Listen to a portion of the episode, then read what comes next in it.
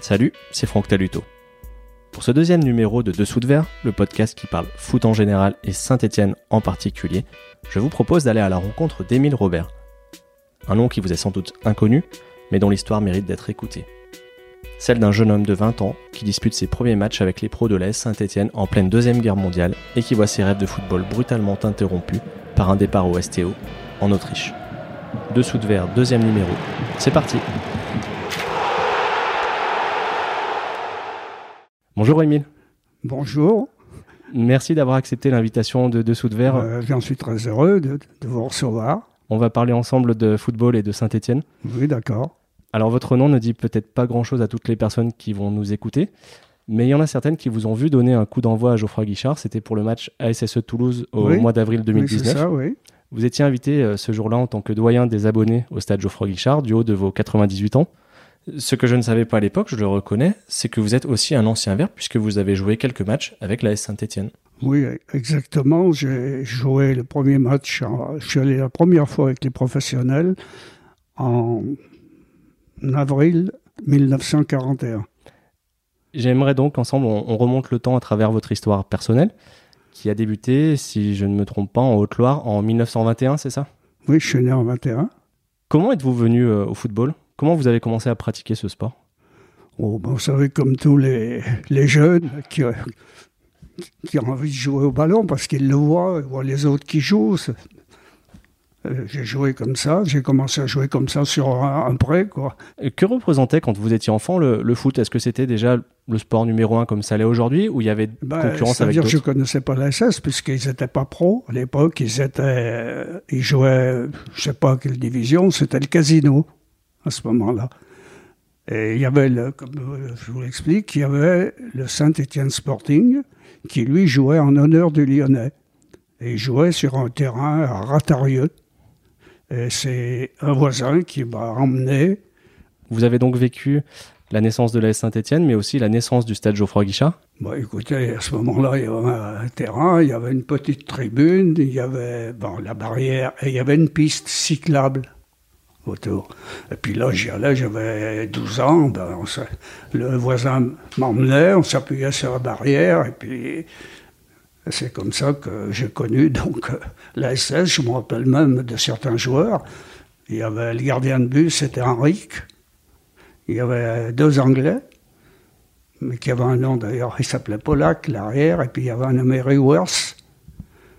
Et puis il y avait Boutet, il y avait, je ne sais pas si c'était, moi j'en ai connu, quoi, Stevanovic, Charbit, euh, euh, Polge, euh, Beck, enfin tous ces joueurs, de ces grands joueurs, quoi.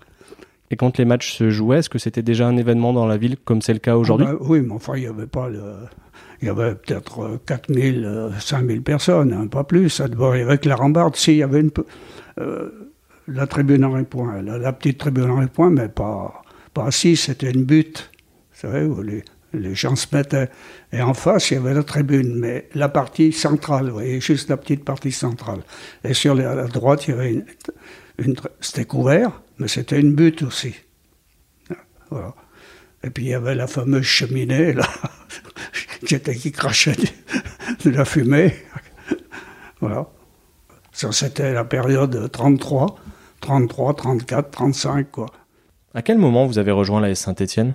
Mon père n'a pas voulu que je signe tant que je n'avais pas obtenu mon brevet commercial. Et dès que j'ai eu mon brevet commercial, il m'a dit bah, Tu peux signer. Voilà.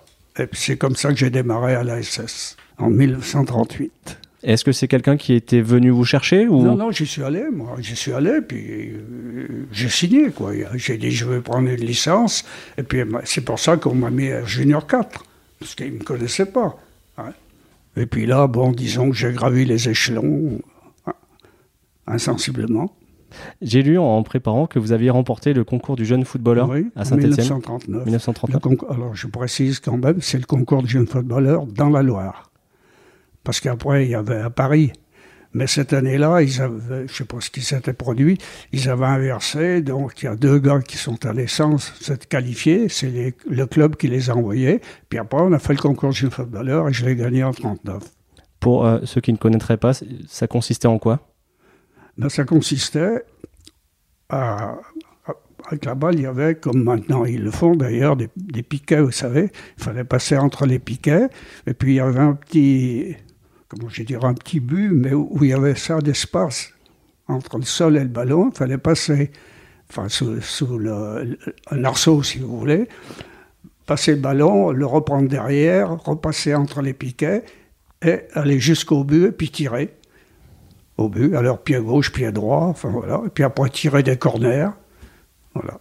Et après, il notait. Il y avait le temps qui était pris dans le, quand il fallait. Voilà. Et là, j'ai fini premier. Et puis après, je suis allé à Lyon. Euh, mais là, j'ai fini septième. Est-ce qu'il y avait déjà euh, à ce moment-là une préoccupation sur la formation des jeunes joueurs? Il n'y a pas de formation. Ça n'existait pas, la formation. On allait s'entraîner comme ça. D'ailleurs, nous, même quand nous, les quelques-uns qui jouaient en, quelques matchs en pro, on s'entraînait entre midi et deux heures. Hein. Et l'entraîneur, qui était euh, un Écossais, qui s'appelait Ducourt, il invente comme ça, il nous disait fais des tours de piste. On faisait des tours de piste puis un peu de ballon comme ça, entre midi et deux heures. Alors moi, j'ai eu la possibilité quand même, par mon boulot où je travaillais, j'avais une liberté assez grande. Et donc, euh, j'y allais quelquefois avec les pros. Les pros avaient mis un jour, quelques pros, je ne sais pas lesquels, c'est paru dans le journal, que j'étais le plus doué de tous les jeunes. Mais j'étais trop timide. Mais que ça viendrait avec le temps. Quand j'ai fini junior, les dirigeants de l'époque, j'étais pas, pas trop costaud, alors ils m'ont dit, tu sais pas, bon, techniquement, je devais être assez bon, mais ils m'ont dit, tu vas faire une année à l'Étivaillère. L'Étivaillère, c'était une annexe de la SS qui jouait en amateur aussi. Et là, je l'ai regretté parce que c'était l'année de la guerre où les pros, il en manquait beaucoup parce qu'ils étaient partis euh, à la guerre. Et à ce moment-là, les jeunes, plusieurs jeunes, ils, complétaient l'équipe pour aller jouer le championnat qui avait continué. Mais moi, je ne peux pas jouer, j'avais signé à l'Étivaillère. Et c'est après que je suis revenu signer à la SS. Vous vous rappelez de vos débuts avec l'équipe première? Un jour, on m'a emmené euh, avec les pros à Nice. Euh, J'y allais comme remplaçant normalement, là. Et j'aurais dû jouer ce jour-là, mais bon, le- avant le match, parce qu'à cette époque-là, le remplacement ne se faisait qu'avant le coup d'envoi. Après, c'était fini. Si un joueur se blessait ou sortait du terrain, ben, l'équipe jouait à 10. Et là, donc, il y avait, deux- comme je dit, il y avait deux, grands joueurs internationaux, d'ailleurs, un nommé Spelch et S. Et ces deux joueurs, dans le même club, le match avant, à Saint-Étienne, ils s'étaient rentrés tête contre tête, et ils étaient KO, tous les deux. Après, évidemment, la semaine suivante, donc, ils étaient, partaient à Nice, et ils s'entraînent. Bon, le, remplaçant, il s'habillait, bien sûr, il se tenait en- mettait en tenue, au cas où. Et puis Spelch est venu vers le directeur euh, de l'époque, et il lui dit ah, Je peux pas jouer, je vois pas clair, faites jouer Robert. Mais comme le, directeur, les jeunes, il plus ou moins. et alors, euh, il a joué un quart d'heure, et puis il est sorti. On a joué à 10. Et donc vous êtes resté sur le banc. Voilà. Et après, j'ai été à Alès. Et puis j'ai fait, parce qu'il restait que trois matchs à ce moment-là, à jouer en 41. Et J'ai joué contre Montpellier ici. Et là, on avait battu Montpellier 3-1. Là, voilà. Une anecdote.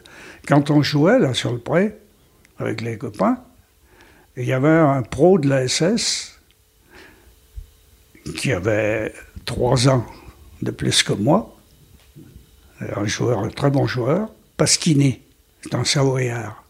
Pasquini, et il fréquentait une jeune fille dont les fenêtres donnaient sur le, sur le. Et dès qu'il voyait, nous voyait, il descendait.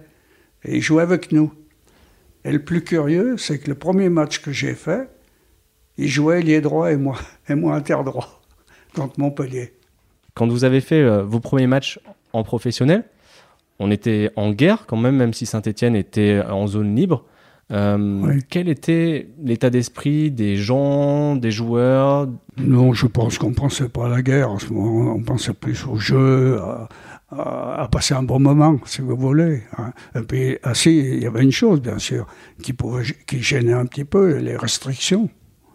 Hein. Alors, le casino, donc, il y avait, comme je vous ai dit, il y avait, le siège était rue de la Monta, et on, avait, on allait en réunion les mardis, et en même temps, on nous donnait, de temps en temps, un peu de, viande, un peu de pâté de foie, un peu de ça, et, par contre, en pro à l'époque, c'était pas en avion. Hein, c'était dans des wagons en bois. On mettait un temps fou pour descendre à Nice. Quand on avait fini le match, les pros comme les amateurs, par exemple, on prenait après le match à Nice, on prenait une heure ou deux après hein, le train, on arrivait à minuit à Lyon, on n'allait pas aux quatre étoiles, hein. on, allait dans la salle d'attente, les pros comme les amateurs. Hein. On prenait le train du matin, qui partait à 7 heures de Lyon, à peu près. On l'avait baptisé, je m'excuse, on l'avait baptisé le Pucier. Je sais pas pourquoi. Et on arrivait à 8 heures à Saint-Étienne. Les pros, ils allaient chez eux. Et nous, on était quatre, je crois, amateurs. On, était, on appelait amateur fédéral. On allait au boulot.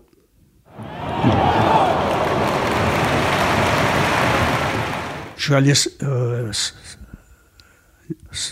fois avec les pros.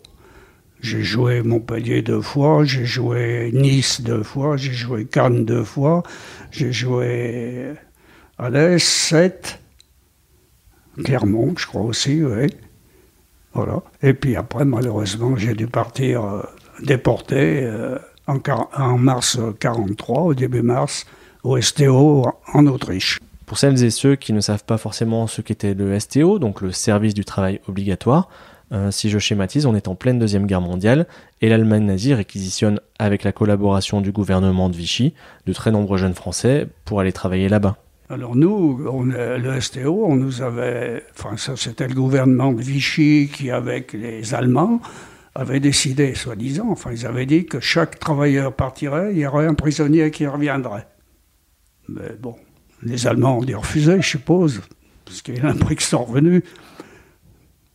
Et moi, je suis resté 26 mois quand même. Vous étiez dans quelle zone? En Autriche? Enfin, il n'y a pas que moi, il y avait Fuchs, qui jouait aussi. Fuchs, il est mort l'année dernière. là. C'était mon meilleur copain d'ailleurs. Hein. Et alors lui, il était parti aussi. Il y avait même le fils d'un gros euh, du casino euh, qui était parti aussi. Enfin, on était nombreux. Hein. Et on nous le premier jour, on a débarqué un soir, ça s'appelle Vorges. On a couché dans des baraques. Et le lendemain soir, à 9h du soir, on nous a emmenés à 2000 mètres d'altitude pour construire les deux plus grands barrages d'Europe, hein, qui sont d'ailleurs, je les ai vus après. Hein. Mais là, on est resté seulement euh, trois mois. je, je, vous raconte, hein, le premier jour, vous voyez, j'ai 98 ans, eh bien, le premier jour, j'aurais pu être mort, à 50 cm près. Comme quoi la vie. Hein. Qu'est-ce qui s'est passé? Oui, parce qu'on était 8, oui, quand on nous avait donné des pelles, des pioches, vous voyez, parce que, pour faire du terrassement, enfin. Et il y a un gros rocher qui s'est détaché de la montagne et puis qui descendait, qui descendait à une vitesse. Alors vous êtes pétrifié là, hein, vous le voyez venir, vous ne savez pas quoi faire. Puis finalement, on est parti, on est parti d'un côté, et le, camarade qui était à côté de moi, lui, au, dernier moment, il voit le rocher parce qu'il y avait la route au-dessus. Il le voit sur lui et il revient à sa place. Manque de peau. Le rocher, il est pas, pas une boule, hein, il y a des angles. Il est tombé sur lui et il lui a cassé la colonne vertébrale et il est mort dans la nuit. On a à l'hôpital de Zellemse, là. Voilà. Comme quoi, vous voyez. Hein. Et puis après, là, on est resté que trois mois parce qu'ils se sont rendus compte que on n'était pas fait pour la pelle et la pioche. Il y avait des instituteurs, il y avait beaucoup d'employés, de bureaux, tout ça. Alors, et puis, mais ils nous ont dispatchés, si vous voulez. Moi, mon copain Fuchs, lui, il a, été, il a atterri à Salzbourg. Moi, j'ai atterri dans un, on était 15, euh, dans un petit village qui s'appelait Schwarzach 5 Enfin, Schwarzach, le bas, et 5 c'était en haut. Et là, on était dans une entreprise qui montait les pylônes haute tension, vous savez. Et le, y avait, parmi les 15, il y avait un moniteur d'éducation physique et qui servait d'interprète. Il parlait allemand. Il était de Saint-Chamond. Alors il me dit que moi je joue au foot, on avait sympathisé. Il me dit si tu veux, il y a une place à prendre au garage. Le garage, donc, c'était un, garagiste euh, qui était employé par la maison, quoi. Mais j'ai dit, moi, qu'est-ce que tu veux que j'aille faire? Je sais même pas démonter mon vélo. oh, il me dit, tu verras bien, euh, tu reviendras si ça ne fait pas. On était trois, alors j'y suis allé, on est arrivé, c'était un atelier en quelque sorte, mais qui travaillait pour la, pour la firme. Devant, il y avait un grand hôtel, devant ce garage, d'ailleurs, qui existe toujours. Et puis le garagiste, oh, il, était, il, avait, il était blessé de guerre, je crois. Il avait peut-être 10-12 ans de plus que nous. Hein. Alors j'ai essayé, avec le peu de mots que je savais, de lui faire comprendre que je connaissais rien. Alors il m'a dit, ça fait rien, vous démontez et moi je remonte. Et puis après, ben, je dois vous dire que j'ai dû coller je ne sais pas combien de rustines sur les chambres à air. à l'époque, on, collait les rustines, les chambres à air, il fallait les râper avec une râpe, et puis après on mettait la colle, et puis on collait pour boucher les trous, quoi. Et puis, je sais pas, euh, quand on lui téléphonait pour une bétonneuse qui était en panne dans la montagne, après j'ai compris qu'il était en, combinaison avec le, contremaître. Alors il me disait, Émile, viens, en allemand bien sûr, et prenait la grosse moto, moi je prenais la, trousse à outils en bandoulière, et on montait dans la montagne. Il, arrivait, regardait, il soufflait dans le gicleur, ça marchait. Puis après il me disait, Schaffen, en allemand, on va faire un petit sommeil. Bon, j'ai compris après qu'il voilà, marquait certainement son heure, ce qui passait. Et là, je suis resté, je sais plus, on est resté combien là Six mois, huit mois à peu près. Puis après, on a été déplacé encore.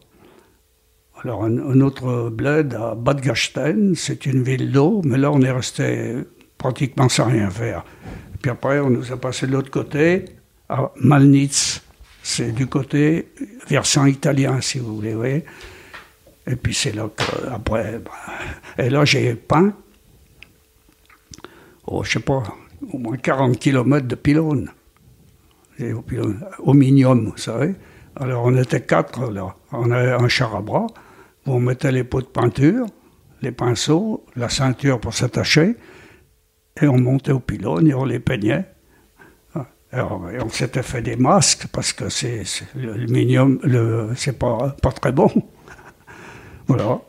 Alors, on partait le matin du camp, en train. Et puis euh, après, on, remontait. Donc, on a fait tous les pylônes là, de la vallée de Bad Voilà. Et puis après, ben, on est parti. Quand on a vu les Américains, à ce moment-là, on a dit allez, on va pas attendre. on a pris un petit sac à dos et on a trouvé un Américain avec un camion. Il transportait des, des plaques en fer pour faire mettre les ponts, vous savez, pour passer les temps quand les ponts étaient détruits, il faisait un pont, un pont. Il nous a promenés pendant toute la journée et il nous a ramenés au même endroit. Alors, on a été couchés dans, les wagons parce qu'on n'avait pas retourné au camp. Et puis on en a retrouvé un autre le lendemain qui nous a emmenés à Ulm. oui, oui, Ulm.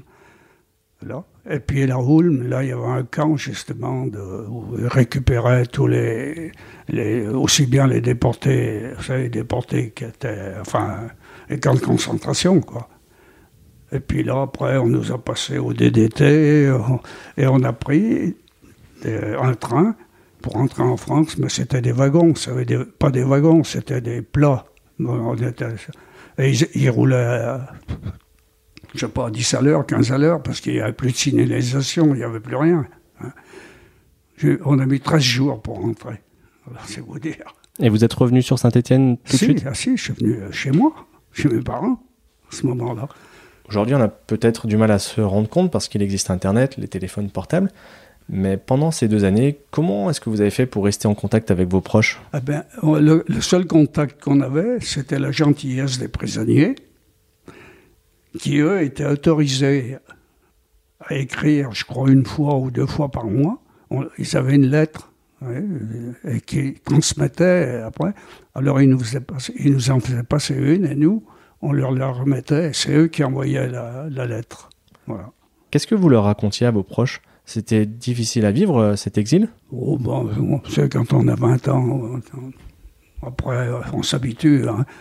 Puis on était entre copains, finalement. Hein. Ah, la seule chose, moi, j'ai eu la chance d'être là, de ne pas travailler véritablement péniblement, quoi, Mais il y en a ceux qui travaillaient, bien sûr, euh, il y en avait qui étaient pénibles, Mais enfin, là, nous, on n'était pas embêtés, hein, de toute façon. Vous aviez été prévenu que vous alliez partir au STO ou c'est arrivé d'un coup et... Ah, d'un coup. On nous a convoqués. Parce qu'il y avait des bureaux euh, allemands à Saint-Étienne à ce moment-là. Il y avait un bureau allemand, puisque Fuchs, alors lui par exemple, il est revenu. Je vous raconte tout. Un jour, j'ai reçu un avis de la commandanture comme quoi mon père était décédé. Mais je savais que c'était pas vrai. Hein. Et c'est le beau-père d'un, de mes amis qui avait fabriqué des tampons, vous savez, avec, euh, dans une pomme de terre, hein, pour faire des, tampons correspondant à ceux. Hein. et alors, euh, bon, j'ai reçu donc ces, avis. J'ai été voir le directeur de la firme où je travaillais. Alors il m'a dit, Monsieur Robert, je veux bien vous accorder votre permission, mais quand votre copain Guillet sera revenu, parce qu'il y en a un qui était parti avant moi, mais qui avait oublié de revenir. Il était instituteur, lui, à Roche-la-Molière, il habitait. Bon. Alors il me dit, mais bon, à 20 ans, on ne pense pas. Il me dit, si vous voulez, allez, en allemand, c'est l'Arbeitsamt, c'est-à-dire l'Office du travail, à Salzbourg. On était à peu près à 40 km, nous, de Salzbourg. J'ai pris mon train. Quand j'ai débarqué à Salzbourg, qui vois-je? Mais juste le wagon, hein. Fuchs. Alors il me dit, mais qu'est-ce que tu fais? Je lui dis, et toi? Il me dit, ben moi je pars à Saint-Étienne parce que sa mère était malade, mais c'était vrai, hein, lui. Eh ben, je lui dis, moi, je vais essayer, si je peux partir. Alors, il dit, ben, j'irai voir tes parents, je leur dirai que tu seras là dans 4-5 jours. Je suis resté 20 mois plus. Et lui, après, il a joué, rejoué, donc, euh, sous, son prénom, Antoine. Et il n'est pas reparti, parce qu'il a trouvé une, une copine qui travaillait à un bureau allemand, et qui lui a fait un papier comme quoi il était inapte au STO et une, euh, carte d'identité. Euh, et il jouait à ce moment-là sous son prénom, Antoine.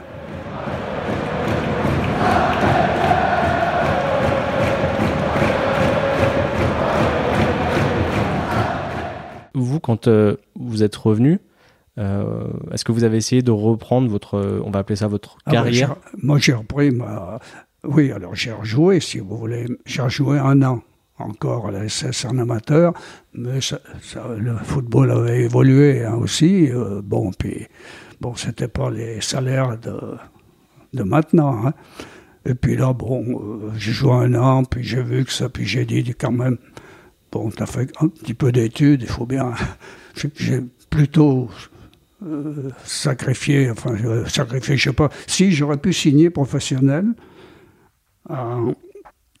c'est l'équipe de Vichy qui avait monté une équipe professionnelle en seconde division. Et le dirigeant là m'avait dit, ben, tu, tu vas aller comme maintenant, on place les jeunes, puis ils reviennent. Il y en a. Et alors moi j'avais fait deux matchs d'essai, contre la SS d'ailleurs. Et puis l'entraîneur de, de Vichy, c'était au café euh, Place Maringo, c'était le café, comment ça s'appelait là?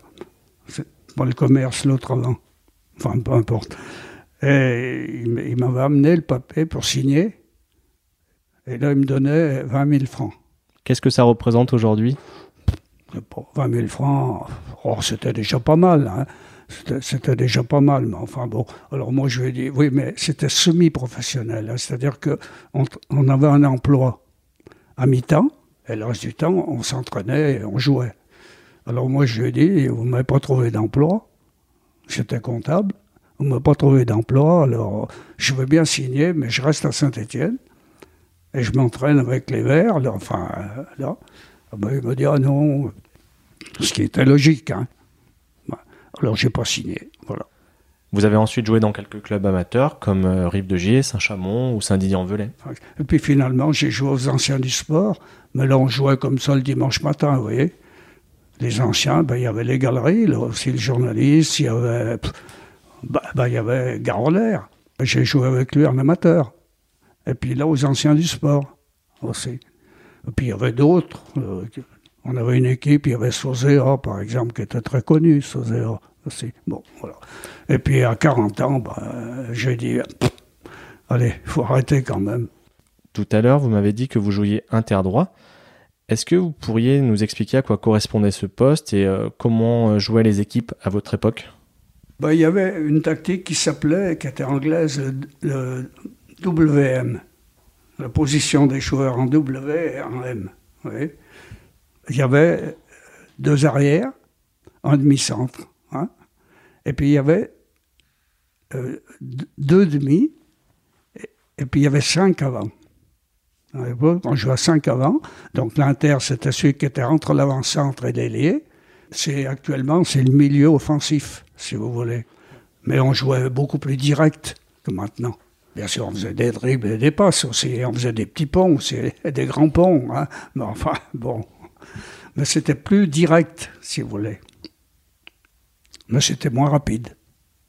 C'est la grosse différence, le rythme Oui, parce qu'ils jouent beaucoup plus vite maintenant. Hein. Les passes, ça va, ça va très vite. Hein. Nous, c'était plus lent. Mais on marquait, je pense, à l'époque, on marquait plus de buts. Ah. Mais enfin, bon, parce qu'on jouait plus l'attaque, mais on en prenait plus aussi, hein, c'est pareil. voilà. de près ou de loin, vous avez connu toute l'histoire du club. Quelle est la période qui vous a le plus marqué? Bon, bah, la période où ils ont joué en 76. Non, ils ont joué la Coupe d'Europe. Puis je vais passer quand même des grands joueurs. Ah, bah, des grands joueurs, j'en avais passé. Hein.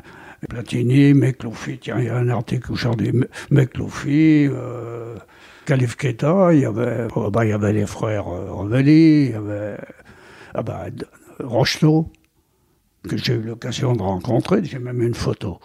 Aujourd'hui, est-ce que vous continuez à suivre de près euh, l'actualité du club? Ah bah oui, oui, oui, oui, oui. Là, regardez ce qu'il y a là les, les, bouquins, c'est le fouillis, là, mais c'est tout ce qui est sur la SS, tout ça. Euh, au moment où on se parle, euh, la S Saint-Etienne est en pleine préparation de sa saison 2019-2020.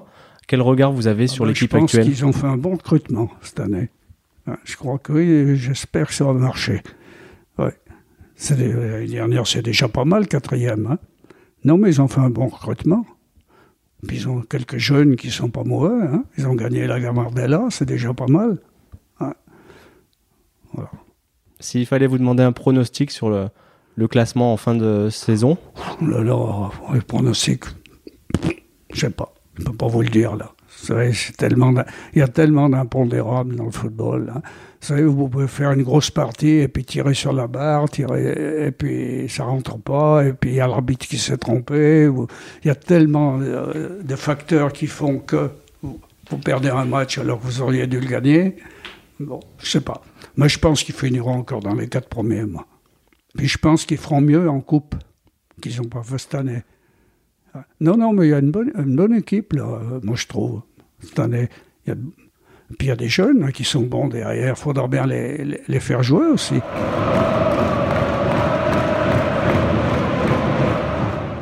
Avec le temps qui est passé, qu'est-ce qui reste euh, pour vous? Est-ce que c'est la fierté d'avoir fait ces quelques matchs en pro ou c'est peut-être la déception de ne pas avoir eu la possibilité d'en faire plus? Ah ben d'avoir eu la possibilité d'en faire plus, oui bien sûr. J'aurais, j'aurais bien aimé être pro. Mais d'un autre côté, là, quand je suis revenu, après j'ai préféré, bon, comme j'avais fait quand même quelques études de comptabilité, euh, de conserver mon, mon emploi. Et d'ailleurs j'ai bien fait, puisque là aussi j'ai gravi tous les échelons. Hein, puisque j'ai fini directeur des services comptables. hein, de, c'était l'Union des coopérateurs. Je ne sais pas si vous connaissez. C'est nous qui avions ouvert Auchan. Mais à ce moment-là, c'était COP. Au Champ Villa Oui, c'était COP. Et on a vendu à Auchan après.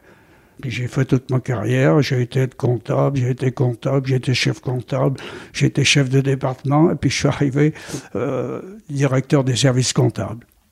Voilà. Alors j'ai pas regretté non plus euh, de ne pas être pro. Je suis resté 43 ans dans la même maison. Quand je suis parti, il y avait 600 magasins.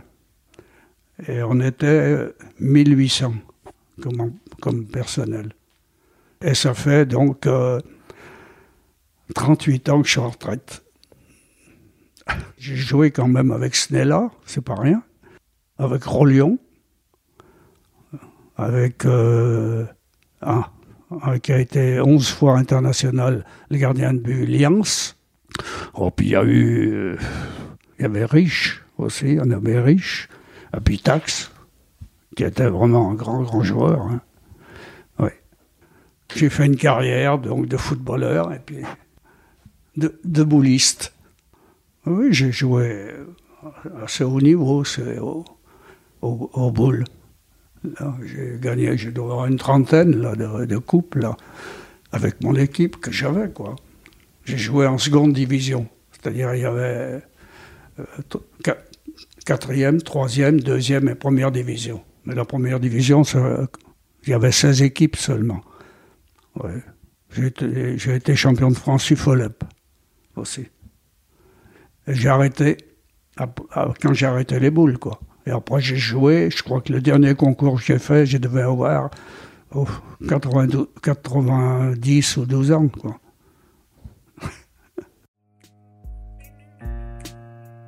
Un grand merci à Émile pour sa gentillesse et à vous d'avoir écouté ce deuxième numéro de Dessous de verre. Ça vous a plu? Alors abonnez-vous, mettez 5 étoiles sur Apple Podcast, un pouce bleu sur YouTube, parlez-en sur vos réseaux sociaux, vraiment, ça m'aidera beaucoup à faire connaître le podcast. En attendant le prochain numéro, venez en discuter, faire des remarques ou donner des idées sur la page Facebook ou les comptes Twitter et Instagram de Dessous de verre ou écrivez-moi à l'adresse mail dessous de at gmail.com et on se retrouve le mois prochain.